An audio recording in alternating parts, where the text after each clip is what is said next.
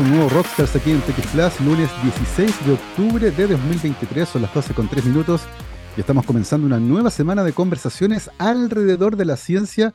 Parece que ahora sí que sí que llegó la primavera, hemos tenido varios días con temperaturas bastante agradables y además mi sistema inmune está súper activo, así que yo creo que sí, ahora sí, llegó la primavera.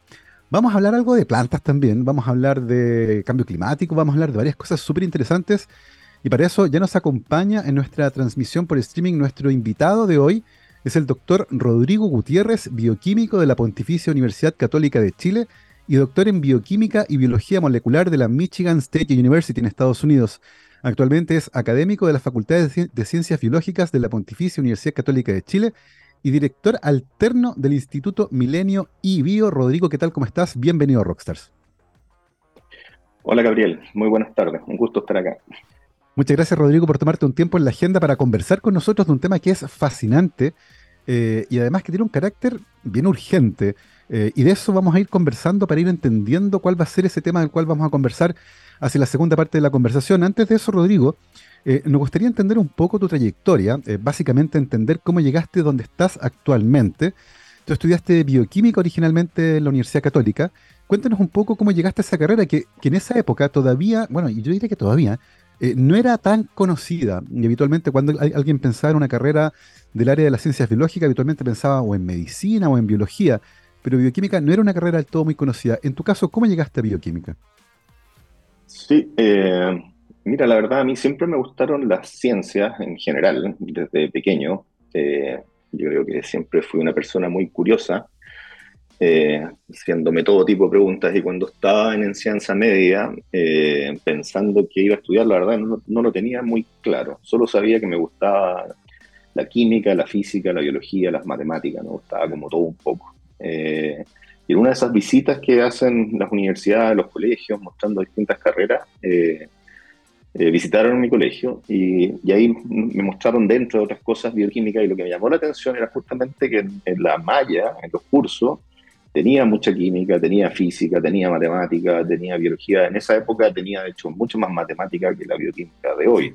Teníamos cálculo 1, cálculo 2 eh, y otras cosas. Entonces, eh, la verdad que entré a esa carrera sin saber mucho qué es lo que venía en el futuro, pero me gustó por eso. eso me, me atrajo porque era una combinación de cosas. Efectivamente es interesante de la malla de bioquímica de aquella época, eh, que era una carrera que tenía una fuerte formación en ciencias en general, con cursos de química inorgánica, orgánica, cálculo, álgebra, física, era, era, bien sólida esa formación inicial durante, yo diría, los primeros dos años. Eh, ah, pero lentamente comienzan a aparecer las cosas que están más vinculadas tanto con la química orgánica, que es parte fundamental de la bioquímica, como con la biología celular, la fisiología. Empiezan a aparecer otras cosas distintas eh, en el caso tuyo, Rodrigo, de esas cosas distintas que empiezan a aparecer en el camino, ¿hubo alguna que te llamara la atención y que lentamente te, hiciera sentir que estabas en el lugar correcto? Sí, o sea, yo creo que, sí, me gustó, me gustó mucho también la, biología desde el punto de vista que, es entender sistemas físicos súper complejos, son los sistemas físicos más complejos que se conocen y cómo esos sistemas vivos eh, primero cómo funcionan, eso me llamó, me llamó la atención tratar de entender eso y cómo responden al ambiente, eh, cómo adaptan su estructura, su función, su forma, en el caso de las plantas que vamos a hablar un poco después, eh, a los cambios que ocurren en el ambiente. Entonces eso, esa parte me, me, llamó mucho la atención de la biología y ahí me fui encauzando en realidad. Después en, en el magíster que hice al terminar la carrera de bioquímica, eh, y luego, como tú mencionaste, el doctorado que hice en, Michigan State, en Estados Unidos, y luego en el postdoctorado. Pero siempre mantuve mucho interés en la parte matemática eh, y, bueno, un producto de la genómica, que participé muy tempranamente en los desarrollos en genómica, también cuando estaba en Estados Unidos, sobre todo transcriptómica. Eh, y para eso se requería ciencias de la computación, se requería matemática avanzada, entonces siempre pude combinar esos otros intereses. Mm. Quizás la química quedó un poquito más, más relegada, pero, pero seguí usando mucha matemática, estadística, ciencia de la computación, hasta el día de hoy. Y, quería justamente referirme a eso, Rodrigo, porque a ti te tocó estar en Estados Unidos durante tu formación doctoral en un momento bien particular. Cuando hubo como una explosión tecnológica, hubo ciertos cambios en la forma de entender procesos complejos que ocurrían en los seres vivos y muchas cosas que antes se hacían de manera manual, una por una, comenzaron a ocurrir ahora en masa. Eh, y de pronto los bioquímicos, los biólogos, los fisiólogos comenzaron a tener una enorme cantidad de datos. Datos gigantescos que venían de una revolución tecnológica que está vinculada con la transcriptómica que tú mencionaste, eh, que comenzó a aparecer de manera violenta, bajó los costos y de pronto nos llenamos de datos. Eh, y esos datos servían, había que ordenarlos, ¿cierto? Había que interpretarlos y servían para hacer muy buenas preguntas y para tratar de contestar esas preguntas. Háblanos un poco acerca de eso, Rodrigo, esa revolución tecnológica que aparece y que en un momento pasamos de hacer las cosas una por una a tener miles de datos de manera simultánea. Claro, efectivamente, como tú dices, yo tuve la fortuna de, vivir un poco esa transición. Eh, el laboratorio donde yo hice el doctorado, de hecho, fue uno de los laboratorios que participó en el desarrollo de una tecnología que ya no se usa mucho, pero que se usó mucho en esa época, que se llaman los microarrays.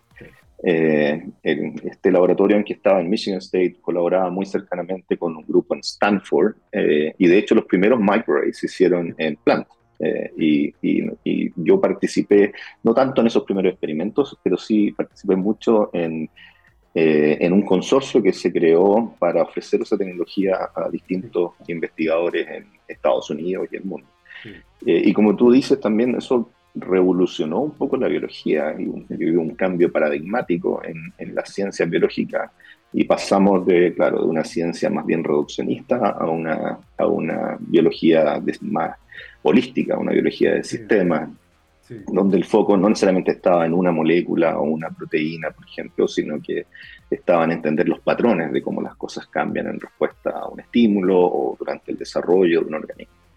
Eh, y asociado con eso, producto de la gran cantidad de datos que se generaban con estos experimentos, hubo también un desarrollo en el área de la matemática, principalmente la parte estadística y la ciencia de la computación, porque era imposible manejar eh, la cantidad de datos que generaban estas metodologías eh, con los métodos tradicionales, ¿no? en, una hoja Excel o, con test estadísticos simples. Entonces hubo una, como diría también, una nueva formación en la ciencia biológica que era más interdisciplinaria. Y yo tuve la fortuna, bueno, por un lado tenía el interés, me gustaba, siempre me gustó mucho las matemáticas. Eh, y tuve la oportunidad de, hacer eso, ¿no? de, de, tener esa formación interdisciplinaria. Y de hecho, cuando estuve en Nueva York, en mi postdoc tuve eh, la fortuna también de trabajar en el departamento de, de matemática en, el Current Institute of Mathematical Sciences, y ahí estuve con una persona que estaba en el departamento de estadística, otro que estaba en el departamento de ciencia de la computación, eh, y tenía mi casa también en biología, entonces estaba como metido en, tres lugares distintos. Y, y es combinando estas, estas, áreas las que te permiten realmente, creo, sacarle el jugo a, a estas metodologías. Es súper interesante eso porque de hecho hoy la formación científica eh, de cierta manera te exige estar preparado en estadística. Muchos ya eh, creen que aprender a programar, por ejemplo, eh, y poder generar sus propias herramientas computacionales también es parte fundamental de la formación, porque efectivamente tener acceso a esta enorme cantidad de datos generó no solo la posibilidad de poder utilizarlos para contestar preguntas, sino que la exigencia de poder entender cómo ordenar esos datos para poder, como decías tú, sacarle el jugo. Eh, hablemos un poco justamente de, lo que pasó en, Nueva York, que entiendo que estuviste en NYU, ¿no? Estuviste en New York University y ahí. Cuéntanos un poco cómo es la transición de, las preguntas, del tipo de preguntas que tú hacías cuando estabas en Michigan en el doctorado y el tipo de preguntas que hacías cuando estabas en Nueva York. ¿Cómo, cómo fue esa transición eh, del tipo de preguntas y del tipo de respuestas que se pueden obtener cuando un sistema biológico uno lo trata de examinar desde distintas perspectivas? Claro, o sea, yo, yo tuve la fortuna, cuando estaba en Chile con, con, el gran profesor Jaime Seguirre, eh, hice mi tesis de, de pregrado eh, y de magíster, de, de, entender la ciencia más tradicional, reduccionista, con la pregunta científica, la hipótesis y el, y el método científico tradicional. Y luego en el doctorado, eh, producto de, este, de, esta tecnología y después más marcadamente en el postdoctorado, tuve, viví una transición a una ciencia más holística de, en un proceso eh, más bien inductivo, donde uno genera datos eh, asociados a una pregunta general, eh, pero son los mismos datos y el análisis de estos datos los que van informando, van generando nuevas ideas, van generando nuevas preguntas, y entonces se genera un ciclo virtuoso, creo yo, entre una ciencia inductiva, producto del análisis de los datos, y luego la ciencia más tradicional con su hipótesis, eh, experimentación, deducción, sé. Eh, y yo creo que es, es, la combinación de estos dos enfoques, ¿no? Por un lado, la ciencia exploratoria, que se facilita con las metodologías de la genómica, y la ciencia tradicional en conjunto para evaluar hipótesis más en detalle, lo que te permite avanzar de manera más eficaz, creo yo, en, el, en entender cómo funcionan los procesos biológicos. Rodrigo, en paralelo además hay una experiencia de vida que es bien interesante porque estuviste en dos ciudades de Estados Unidos bien grandes, estuviste en Michigan y estuviste en, Nueva York durante hartos años. Eh, ¿cómo, ¿Cómo te marcó desde el punto de vista personal haber podido conocer no solo la cultura gringa tal vez de Michigan, que está más al centro, ¿cierto? Y al norte, la de Nueva York, que es más, eh, más conocida probablemente para muchos por el turismo, ¿cierto? Eh, y también el carácter del trabajo científico en el contraste que habías tenido tú con, con lo que pasaba en Chile desde el punto de vista personal y familiar, ¿cómo fue esa experiencia de vivir en Estados Unidos? Yo creo que fue una experiencia muy enriquecedora, fue muy buena, la verdad. Eh, y no solo, o sea, primero porque uno aprende otro idioma de verdad, digamos, porque cuando estás ahí viviendo por tanto tiempo, yo estuve casi 10 años, eh, te, metes en la cultura y manejas el, idioma de otra manera, pero no solo eh, por la cultura americana, sino que también porque en, en la universidad, eh, tanto en Michigan como en Nueva York, eh, habían, tú, tú, te exponías a muchas culturas distintas en realidad. Eh, porque, por ejemplo, tenía uno de mis mejores amigos en el doctorado en hindú, eh, teníamos muchos amigos latinoamericanos de Colombia, de Venezuela, de México, de Argentina y también de Europa, de, España, Alemania. Entonces, eh, la verdad que uno se expone a una multiculturalidad que te enriquece mucho desde el punto de vista personal. Para mí eso fue muy bonito y de hecho mantengo contacto y relaciones con, con varias de estas personas y cuando a veces voy a una conferencia en, en Europa, oye, juntémonos, nos tomamos un café. eso eso fue muy enriquecedor. Y desde el punto de vista científico, la verdad que, bueno, yo creo que en cada una de las etapas aprendí cosas distintas. Eh, eh, con mi profesor aquí, Jaime Zaguirre, yo creo que aprendí mucho que la, eh, la persistencia era muy importante en la ciencia y a pesar de los problemas, que en Chile son a veces bastante, eh, perseverar ¿no? y, superar esos problemas para lograr el objetivo. Eh, después en Estados Unidos, donde no había escasez de recursos y tenía muchas oportunidades, la verdad que lo que aprendí fue otra cosa, la rigurosidad científica. Eh, y después cuando estuve en el postdoctorado, aprendí mucho más a manejarme ya, digamos, como en la transición a ser un investigador independiente, aprender a escribir proyectos, eh, un poco la política científica y ese tipo de cosas. Entonces, cada etapa yo creo que fue muy importante en mi mm. formación. Eh. Rodrigo nos contaba recién que en total, entre el, doctorado en Michigan y el postdoc en NYU, estuviste en Estados Unidos cerca de 10 años. Eh, ¿Pensaste en algún momento en radicarte en Estados Unidos como familia, instalarse allá, quedarse haciendo ciencia allá? ¿O siempre fue parte del plan volver a Chile? A ver, siempre fue parte del plan volver a Chile.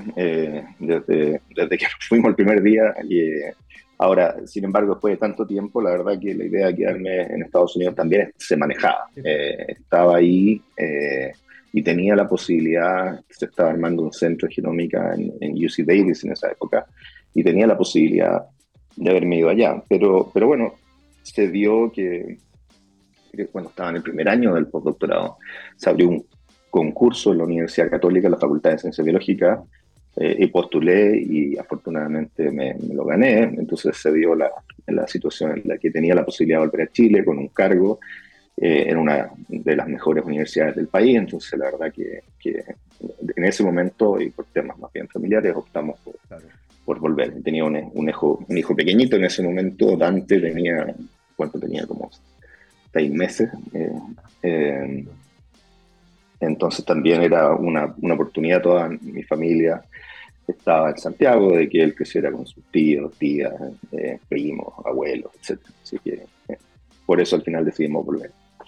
Oye, Rodrigo, ¿y, con qué panorama te encontraste 10 años después? Porque ciertamente esta revolución que comienza en Estados Unidos y en Europa, de la generación masiva de una gran cantidad de datos para el análisis, ¿cierto? Parte como todas las tecnologías con costos que son bastante altos eh, y con conocimientos que hay que instalar lentamente. Cuando llegaste a Chile, eh, después de 10 años en Estados Unidos, ¿cuál era el panorama de la genómica en nuestro país? Eh, ¿Había interés por desarrollar el área? ¿Ya se estaba desarrollando? ¿Había herramientas? ¿Todavía era lejano? ¿Cómo, cómo encontraste el panorama en esa área en particular en nuestro país? estaban desarrollándose ya. Cuando yo, yo estaba volviendo, estaban los programas Genoma Chile, principalmente asociados a programas de mejoramiento en especies frutales, por ejemplo Ahí el, profesor Patricio Arce estaba trabajando en ese tema, gente de línea, eh, el profesor Ariel Orellana, eh, eh, y otros investigadores estaban liderando proyectos que utilizaban las herramientas genómicas con fines más bien aplicados. Y había alguna, algunos usos en, en investigación, pero poco en realidad. Yo creo que cuando llegué a Chile, una de las, de, la, de las ventajas quizás que tuve en, en la inserción medio nacional es que manejaba esta metodología y el análisis de, de, los datos de esa tecnología y habían pocas personas en el país que, y en realidad no solo en el país, sino que diría yo en el mundo, en hasta ese momento había poca gente que todavía manejaba esa, esa, esas metodologías. Así que eso fue, diría yo, una de las ventajas. Y cuando estuve en el postdoctorado también yo fui pionero en el desarrollo de, del área de la biología de sistemas. Entonces también eso me dio un, una ventaja porque eh, era relativamente simple eh, hacer ese tipo de investigación en Chile, porque se necesitaba principalmente un computador. Podíamos usar datos que se generaban afuera eh, y nosotros simplemente hacíamos el análisis de los datos. Entonces, desde ese punto de vista, venir a Chile, si bien tenía mis, mis, aprensiones cuando, cuando me vine, no fue para nada traumático y fue una buena experiencia. Hay dificultades, por supuesto, pero, pero, pero fue una buena experiencia. Exactamente, habitualmente esas dificultades tienen que ver, lo sabemos, ¿cierto?, con los recursos que están disponibles para poder hacer investigación científica de primer nivel, que muchas veces requiere eh, instrumentos y reactivos que son bastante costosos. Eh, Rodrigo, hablemos de plantas. Eh, y hay algo fascinante de las plantas, que al mismo tiempo es un desafío tanto desde el punto evolutivo para ellas y también desde el punto de vista de la investigación.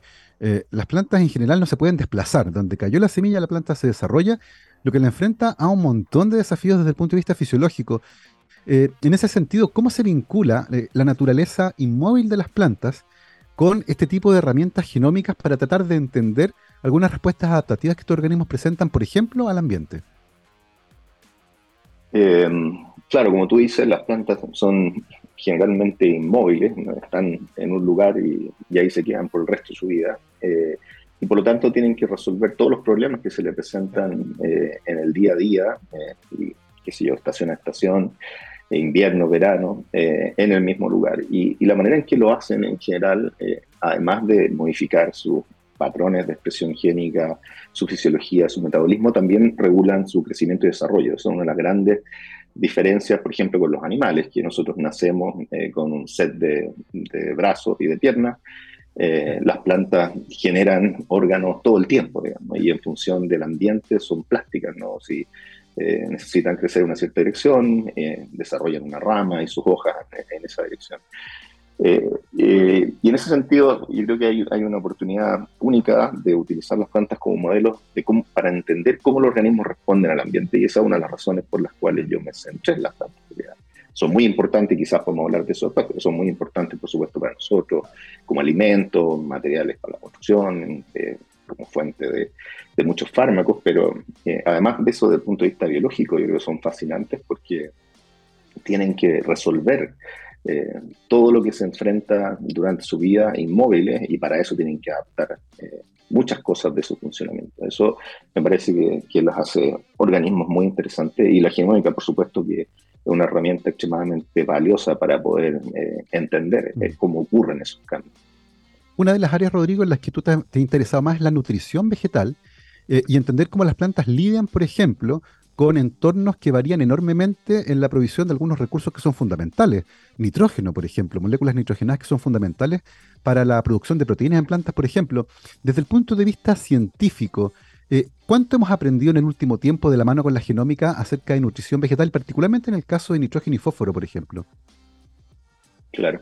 Eh, sí, efectivamente me interesa mucho entender cómo las plantas responden al nitrógeno. Eh, como, eh, como saben, los organismos vivos están compuestos elementalmente, principalmente por carbono, hidrógeno, oxígeno y nitrógeno. Estos son como los principales elementos que forman la vida.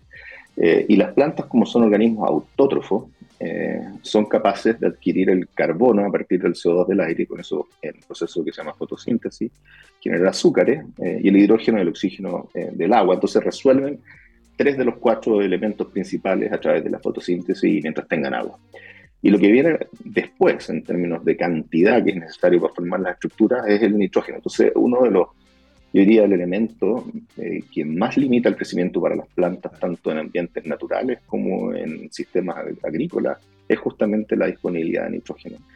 Eh, y como tú bien dices, además del nitrógeno que se llama que es un macronutriente porque se necesita en mucha cantidad, hay otros macronutrientes como el fósforo, como el, potasio, como el azufre, que también son necesarios para el crecimiento de las plantas. En los últimos años ha habido muchos avances para entender cómo las plantas perciben estos nutrientes, cómo responden a cambios en la disponibilidad de estos nutrientes y cómo no solo los incorporan, sino que también los van reciclando y los van eh, ubicando dentro del organismo en la medida que se necesitan. Y yo diría que dentro de los que más se han estudiado son efectivamente nitrógeno, eh, fósforo, eh, potasio, calcio, quizás en menor medida, pero vienen ahí por detrás azufre y también, por supuesto, los micronutrientes.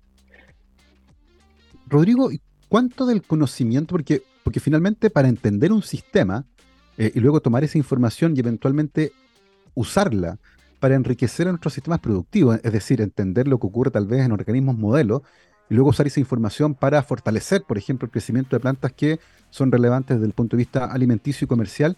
Eh, ¿Cuán distante estamos de eso en el fondo? ¿Cuánto tiempo pasa, eh, para tener una idea general, ¿cierto?, entre entender el mecanismo que permite que una planta, por ejemplo, crezca en suelos pobres, mineralmente hablando, y poder incorporar ese conocimiento en plantas que son de interés comercial.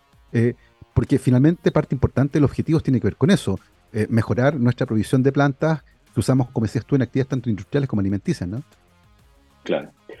Claro, o sea, yo creo que ahí, depende. Hay, algunas cosas que se pueden aprovechar prácticamente de forma directa, eh, como por ejemplo, si uno entiende eh, la necesidad, de cada especie, cada planta tiene sus necesidades particulares en términos de su nutrición necesita, por ejemplo, tanto nitrógeno versus tanto potasio, tanto fósforo, tanto azufre.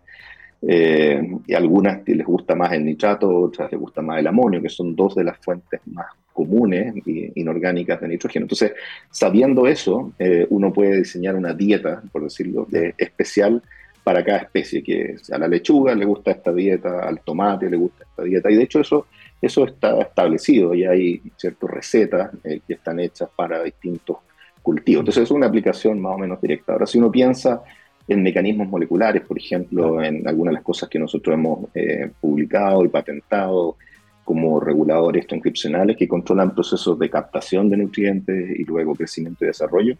Eso toma más tiempo porque generalmente hay que incorporarlo en programas de mejoramiento genético y pueden pasar varios años, eh, incluso hasta décadas, hasta que eso organismos que están modificados son evaluados en condiciones de campo eh, y, lo que uno observó en el laboratorio, efectivamente luego en el campo se reproduce, que ese es uno de los grandes temas. Y, eh, y, esta tecnología en general, eh, sobre todo porque las plantas tienen ciclos de vida que son largos, ¿cierto? crecen lento, toman muchos años, o sea, esa parte. Pero como te digo, otras aplicaciones, como por ejemplo, este último tiempo hay, está muy en boga el tema del microbioma, así como nosotros tenemos un microbioma en el intestino, ¿cierto? Que es fundamental para nuestra alimentación.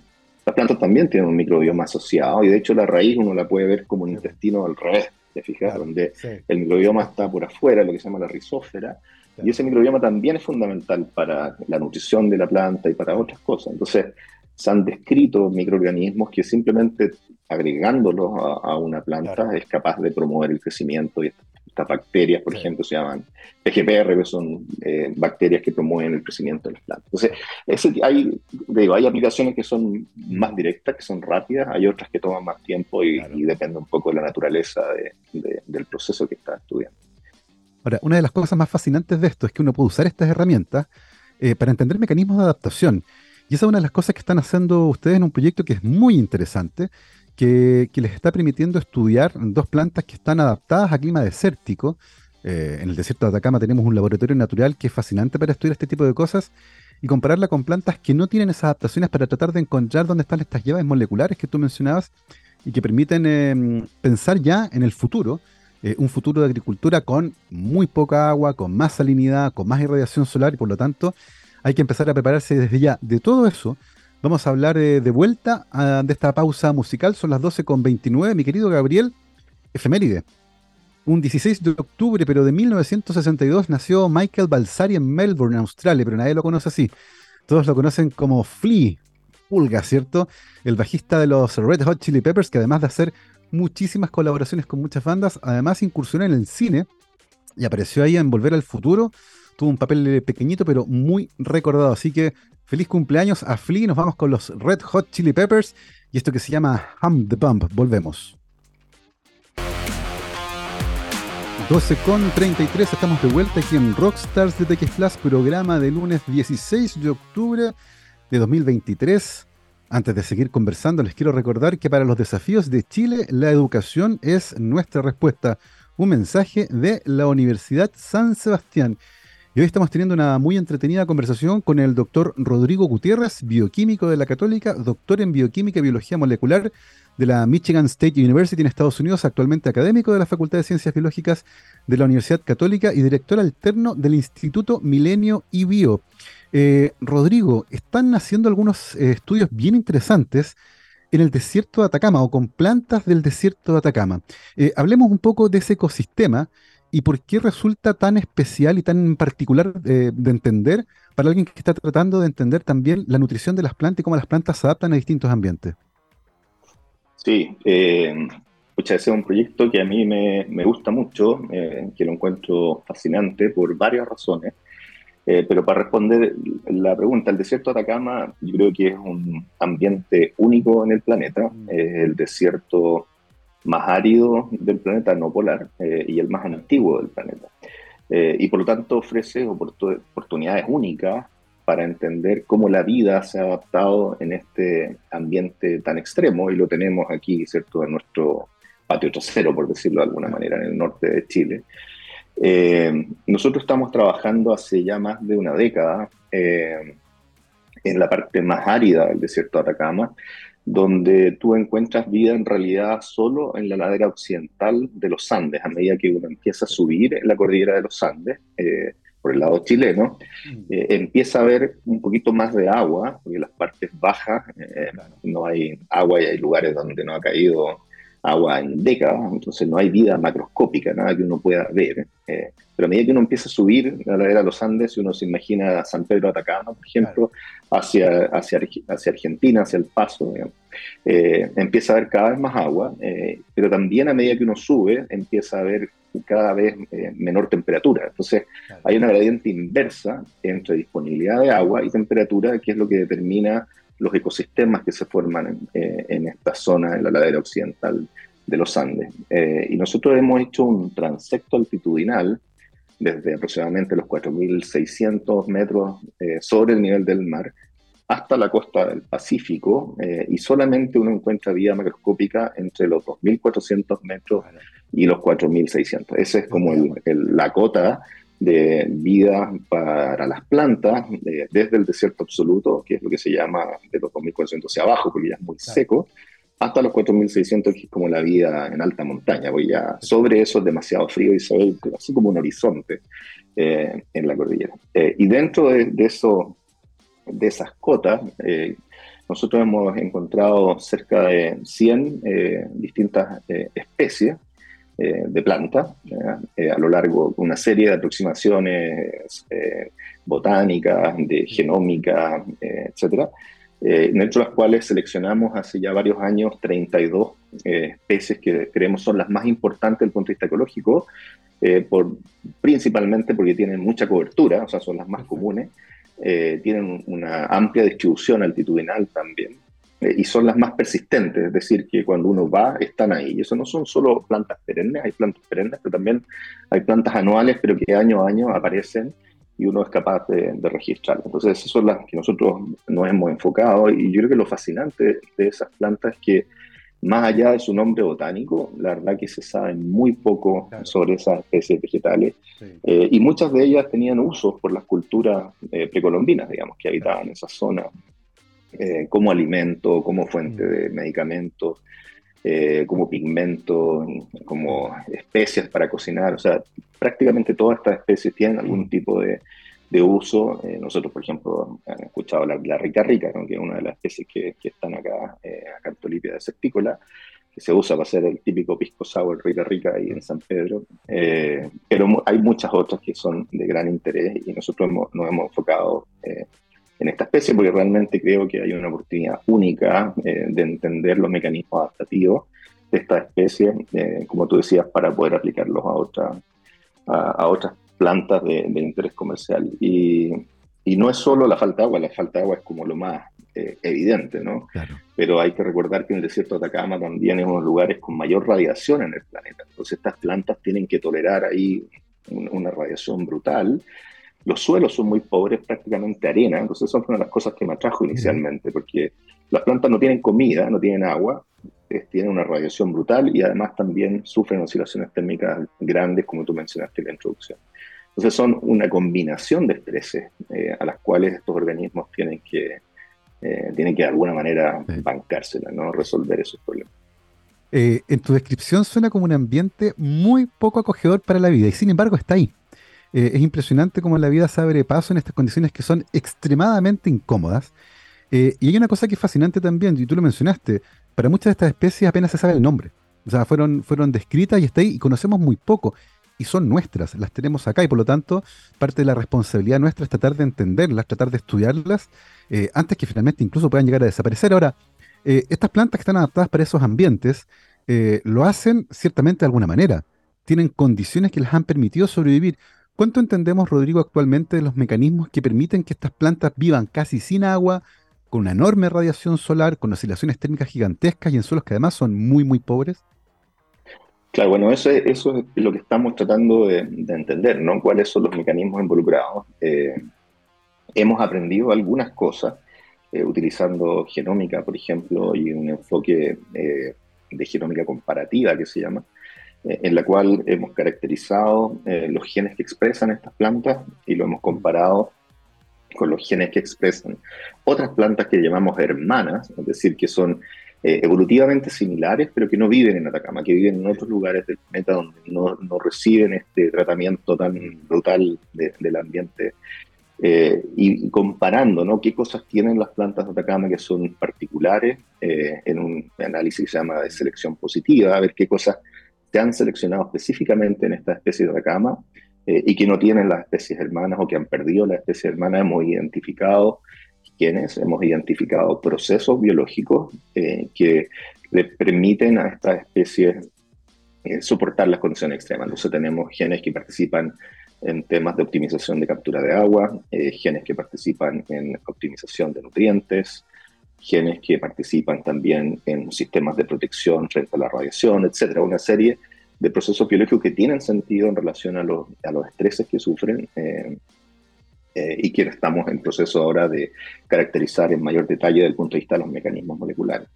Eh, y por otro lado, también hay, esos son como cosas más bien comunes, ¿no? que se comparten incluso entre especies que tienen trayectorias evolutivas muy distintas, entre un pasto, por ejemplo, y, una especie que es similar al tomate. Entonces, esas son cosas compartidas. También hay cosas únicas, eh, y hay una especie en particular, que es una de las que también mencionaste en la introducción, que es una fabácea, eh, eh, que es pariente de las leguminosas, como el poroto, la arveja, que tienen una, una, una, característica, es que produce un tubérculo. Entonces, el mecanismo de persistencia en este caso a través de esta papita, eh, que cuando no hay agua, en el fondo queda ahí en el suelo, cuando cae un poquito de agua, esta papa germina y sale la planta, ¿cierto? florece, tira las semillas, qué sé yo, eh, rápidamente y después vuelve a quedar el tubo. Entonces, hay mecanismos que estamos estudiando a nivel molecular, pero también están estos mecanismos más bien de hábitos de vida, ¿no? que tienen estas especies que son bien peculiares y en particular esta me interesa mucho porque este tubérculo que menciona esta papa es comestible. Eh, y en un análisis nutricional que hicimos, eh, tiene características eh, muy interesantes desde el punto de vista nutricional, mejor que otros tubérculos, eh, en términos energéticos comparable al, al, camote, tiene excelentes fibras como la avena, tiene potasio como el plátano, tiene hierro como las lentejas, y además tiene el complejo vitamina B12 completo, que es inusual en las plantas y que es súper importante, sobre todo pensando en la gente que es vegetariana o vegana, incluso el tema de la vitamina B12 cuesta, cuesta obtenerlo, ¿no? Porque la mayoría de las especies mm. vegetales que consumimos no tienen mucho. Eh, entonces, mm. e-, esa planta me parece muy interesante. Eh, y volviendo al tema ¿no? del, del, tipo de soluciones, yo creo que una parte de las soluciones vienen de entender mecanismos y traspasarlo a cultivos de interés, pero también creo que hay mucha riqueza en nuestra flora. Mm. Eh. Se, nos, se nos quedó pegada la transmisión con nuestros invitados, estamos eh, conversando con... No Ahí sí, te habías quedado pegado durante un rato, Rodrigo. Ah, Estamos teniendo un poquito de ah, inestabilidad en la conexión, pero re- retomemos. Nos contabas que no solo tenía que ver con transferir, ¿cierto? Eh, la información que uno podía averiguar, sino que también rescatar parte de este patrimonio, ¿no? Eso, sí, rescatar parte del patrimonio, me justo me llamaron por teléfono. Eh, eh, entonces, yo creo que están esas dos posibilidades. Mm. En, nuestro, en nuestro país, yo creo que hay, hay muchas especies de interés. Siempre me acuerdo un botánico amigo que me decía, hay más especies que se pueden comer que las que no se pueden comer.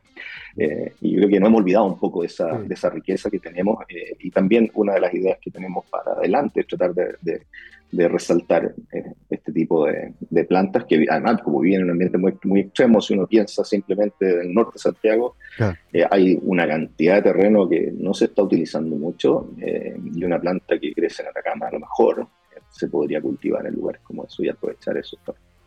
Rodrigo, al respecto de aquello, casi, casi todas las plantas que nosotros consumimos hoy, y estoy pensando en, en alimentación, no en usos industriales, han pasado por un proceso larguísimo de selección y domesticación.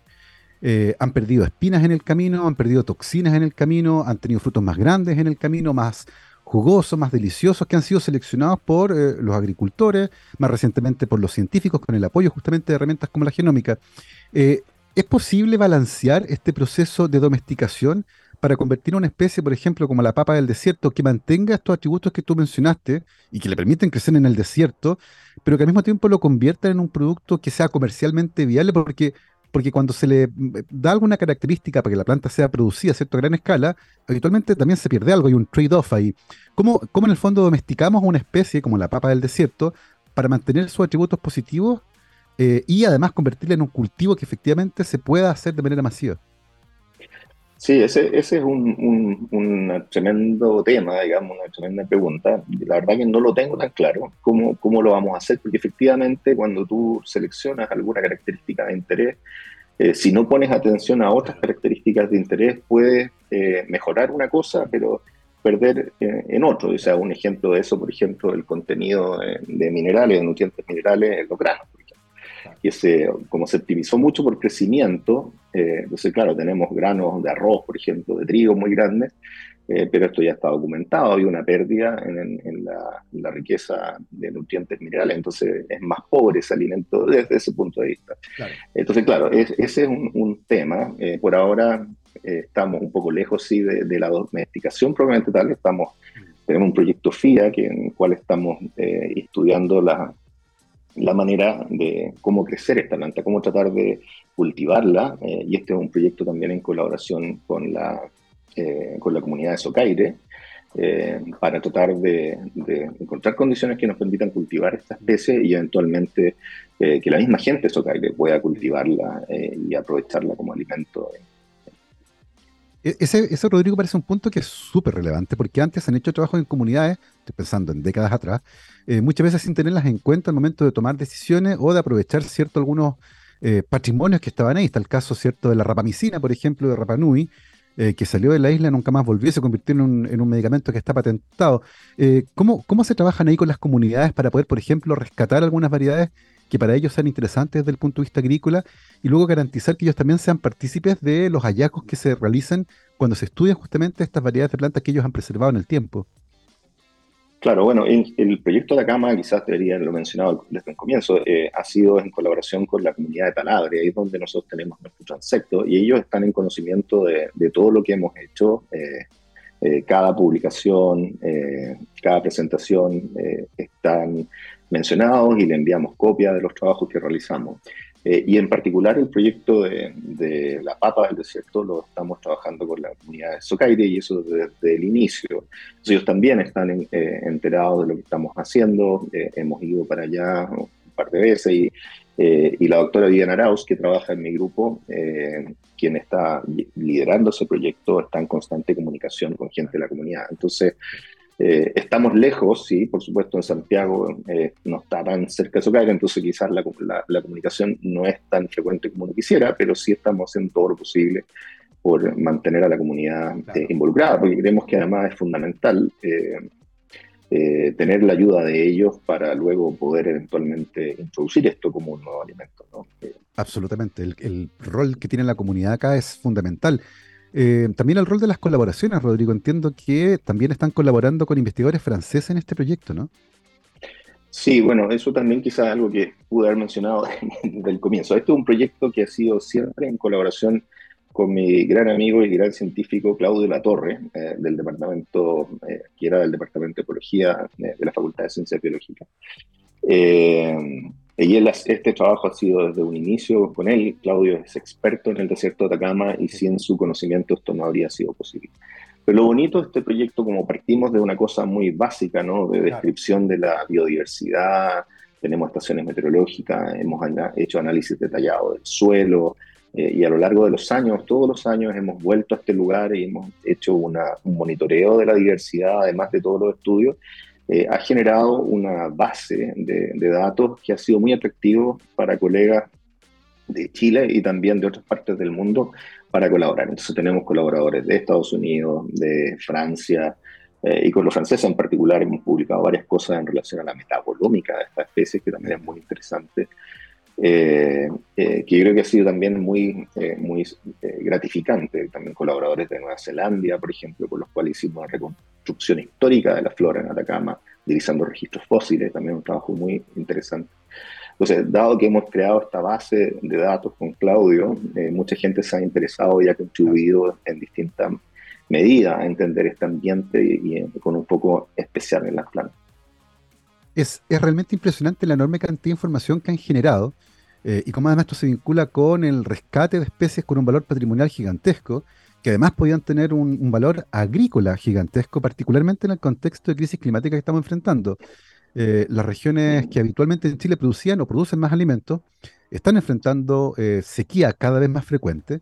Eh, los contenidos minerales del suelo están cambiando, la irradiación solar está aumentando, las temperaturas globales están subiendo, lo que expone a las plantas a un clima que es más extremo y lentamente un poquito más parecido a ese clima bien agresivo, pero que sin embargo permite el desarrollo de vida que uno encuentra en el desierto. Rodrigo, ¿qué lecciones importantes han aprendido ustedes como grupo de investigación y como Instituto Milenio y Bio, ¿cierto? del estudio de este clima y de este ecosistema tan particular que es el desierto de Atacama eh, y las lecciones importantes que podemos sacar pensando, por ejemplo, en Chile, que quiere ser potencia agroalimentaria, pero que está enfrentando, y los estudios así lo señalan, uno de los escenarios más complejos con respecto a la crisis climática. Sí, esa es una, una pregunta compleja. En realidad, yo, yo pienso, eh, quizás me voy a repetir un poquito, pero yo pienso que eh, en Chile, sobre todo en ambientes como este, como este, tenemos especies que, que están adaptadas ya, que, que ya viven aquí, eh, que están acostumbradas y es su, ambiente normal. Creo que hay mucho potencial eh, en rescatar algunos de estos ah, alimentos ancestrales eh, y plantas, especies ancestrales que tienen usos en distintos ámbitos de la vida humana y aprovecharlo. Yo creo que eso, eso es un camino que yo creo que ha sido poco explorado, ¿cierto? ha habido mucho énfasis en en el mejoramiento de especies de interés comercial, las más importantes, por supuesto, pero yo creo que no hemos olvidado un poco de este tremendo potencial que tenemos y, está, ah, y, lo podemos aprovechar. Yo, yo, yo, creo que para mí esa ha sido una de las lecciones más, más interesantes de este ambiente. Y pensando en eso, Rodrigo, ¿qué es lo que falta? ¿Falta más colaboración? ¿Falta más dinero? ¿Falta generar iniciativas focalizadas en esta área en particular, eh, desde la perspectiva de alguien que ha estado trabajando durante mucho tiempo en, esta, en esta temática en particular, eh, y mencionando el, foco que tú recién, eh, al que te referiste recién, ¿qué falta para poder tomarlo y llevarlo al siguiente nivel?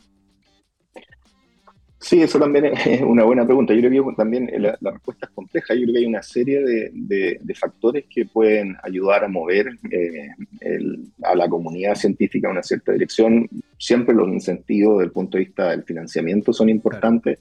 Entonces quizás llamados focalizados al desarrollo de nuevos alimentos puede ser una manera, un mecanismo de hacerlo. También, eh, también un, un aumento de la masa crítica de investigadores en esta área. También puede ser súper importante eh, establecer vínculos eh, y aquí también quizás este es otro, quizás llamado al ministerio, porque existen muchas colaboraciones y programas de, intercambio, por ejemplo, bilaterales con centros de investigación en el hemisferio norte, pero hay pocas instancias de colaboración eh, con nuestros vecinos. Y hay varias de estas especies que están en mm. Chile, que están en Argentina, por ejemplo. Y esto lo hemos conversado mucho con colegas argentinos, que hay pocos eh, mecanismos de financiamiento que nos permitan colaboración entre Chile y Argentina, o con Chile y Perú, Chile y Bolivia, incluso mm. Chile y Brasil. Eh, y yo creo que también incentivar la colaboración local puede ser muy importante, porque al final estos son, son recursos locales. Eh, fija? y puede ser una manera interesante también de promover el desarrollo de este tipo de, de alimentos alternativos. Fíjate que es interesante porque no es primera vez que alguien menciona eso. Eh, conversamos hace un tiempo sobre el ITE, por ejemplo, y también nos mm. comentaban lo mismo. Falta más eh, financiamiento para generar eh, investigaciones colaborativas entre países que tienen problemas que son similares y que tienen recursos que pueden ser utilizados y aprovechados de mejor manera si colaboraran un poco más en vez de competir tanto. Y me parece que es súper interesante ese aspecto en particular, poder generar colaboración entre países que tienen ecosistemas parecidos y problemáticas similares. Em, Rodrigo, estamos llegando al final de la conversación. Eh, hoy por hoy la genómica ha abierto una puerta que es gigante eh, y nos permite entender en gran escala, ¿cierto?, los comportamientos de plantas que están enfrentadas, en este caso, por ejemplo, a escenarios extremos. Eh, ¿Cómo se viene el futuro en el área? Porque, por ejemplo, las tecnologías de secuenciación de genómica, de transcriptómica, han bajado sus costos de manera gigantesca. Los equipos, ni decir, o sea, mini ion del tamaño de, no sé, una cajetilla de cigarrillos, te lo puedes llevar al terreno. Es realmente impresionante. ¿Cómo se viene el futuro del área? ¿Qué tipos de preguntas comienzan a aparecer, por ejemplo, en tu cabeza cuando piensas en los potenciales que hoy brinda la tecnología, el análisis de datos, las plataformas eh, eh, computacionales, para poder contestar preguntas que son cada vez más complejas? Sí, yo creo que una, una de las cosas que, que, ha sido interesante también en, este trabajo que hemos hecho en Atacama es que de alguna manera hemos salido del laboratorio eh, y hemos hecho... Mm trabajo a nivel molecular y de, entender procesos eh, bioquímicos, fisiológicos, digamos, celulares, eh, que tienen impacto ecosistémico, o sea, realmente desde las moléculas al ecosistema, y esto lo permiten estas, estas estrategias eh, genómicas, pero no solo la secuenciación, sino que también los avances en metabolómica, por ejemplo, yo creo que son súper interesantes porque te dan cuenta de un fenotipo mucho más detallado a nivel molecular de lo que le está pasando a un organismo. Entonces, yo creo que es la combinación de herramientas de secuenciación masiva con metabolómica, eh, eventualmente otras ómicas como la proteómica, aplicada a muestras que vienen de terreno, o sea, in situ, como lo están viviendo en la vida real, es lo que nos ofrece, nos abre una puerta distinta a lo que uno hace eh, en el laboratorio, que, que, no digo que no hay que dejar de hacerlo, pero yo creo que es la posibilidad de investigar los procesos eh, en terreno, pero con ese detalle, desde las moléculas del ecosistema, yo creo que eh, lo encuentro extraordinario. Eh, y creo que hay un tremendo potencial también, porque vamos a encontrar cosas que son distintas a las cosas que tú encuentras en, condiciones de laboratorio controladas, donde son siempre, te fijas, predecibles. En, en, el mundo real la cosa no funciona así. Y uno realmente, si aspira a entender la vida, tiene que entenderla en el lugar donde se desarrolla. Y eso, las tecnologías ómicas en general, eh, la secuenciación, por cierto, pero las otras tecnologías ómicas no, nos dan eh, una herramienta para poder hacer eso. Oye, es tremendamente interesante porque es, la convergencia, ¿cierto?, de varias herramientas que permiten contestar estas preguntas complejas. Eh, me saltó una, una pregunta que tiene que ver con lo que decía Rodrigo. Cuando tú tomas estas plantas que crecen en el desierto y las pones en condiciones que uno agrícolamente entiende que son más favorables, en un invernadero, con eh, tierra particular, con agüita, qué sé yo, eh, ¿se adaptan bien a ese clima que uno podría entender que cualquier planta estaría feliz o, finalmente requieren de estas condiciones que son un poco más agrestes tal vez?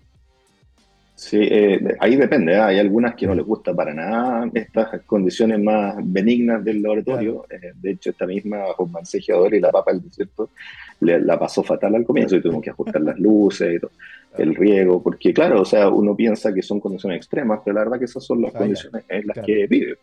Ahí está feliz. En el laboratorio no está tan feliz. O sea, hay otras que se adaptan mejor y crecen bien en condiciones de laboratorio también. Pero, así que lo, lo, extremo es más bien una mirada un poco antropocéntrica, ¿no? Respecto de lo que nosotros creemos que, que, es lo benigno es lo que es dañino. Me acordaba de estos organismos que viven en profundidades enormes y que se les saca condiciones de laboratorio, sencillamente no crecen, porque claro, para uno son condiciones extremas, pero para ellos son las condiciones en las que viven, y en este caso tratar de entenderlo in situ en el desierto, trabajando con las comunidades y aplicando las últimas herramientas que tenemos disponibles, ciertamente nos va a permitir entender un poquito mejor cómo se las arreglan para vivir en esas condiciones que para nosotros son tremendas, pero que para ellas, para estas plantas, son sencillamente las condiciones de vida. Son las 12.57 y estamos llegando al final de esta muy entretenida conversación. Pasó el tiempo volando y le queremos dar las gracias a nuestro invitado, el doctor Rodrigo Gutiérrez, bioquímico de la Católica, doctor en bioquímica y biología molecular de la Michigan State University, actualmente académico de la Facultad de Ciencias Biológicas de la Universidad Católica de Chile y director alterno del Instituto Milenio y Bio. Rodrigo, muchísimas gracias por habernos acompañado. Muchas gracias a ti también, Gabriel. Un gusto estar acá. Encantado. Nosotros nos vamos, querido Gabriel, es lunes. Y todos los lunes tenemos estreno de Talk. Talk es una serie de microdocumentales producidos por TX Plus y auspiciados por la Universidad San Sebastián con la finalidad de acercar la ciencia y tecnología a un público no académico, pero sí interesado en descubrir de la voz de sus protagonistas los distintos aspectos de la ciencia. Y todos los lunes, a la una de la tarde, se estrena un nuevo capítulo. En el capítulo que estrenamos hoy, lunes 16 de octubre, te llevaremos a un viaje a lo más profundo de la mente para descubrir los secretos de uno de los órganos más enigmáticos y poderosos del cuerpo, el cerebro. ¿Alguna vez te has preguntado cómo tu cerebro realiza las innumerables tareas asombrosas que llevas a cabo todos los días? Acompáñenos junto a la doctora Romy von Bernardi, investigadora de la Facultad de Ciencias para el Cuidado de la Salud de la Universidad San Sebastián, para que descubramos este asunto. Este y otros capítulos de Talk estarán disponibles en nuestro canal de YouTube y en la página web de TX Plus. Que estén muy bien. Nos vemos. Chao, chao.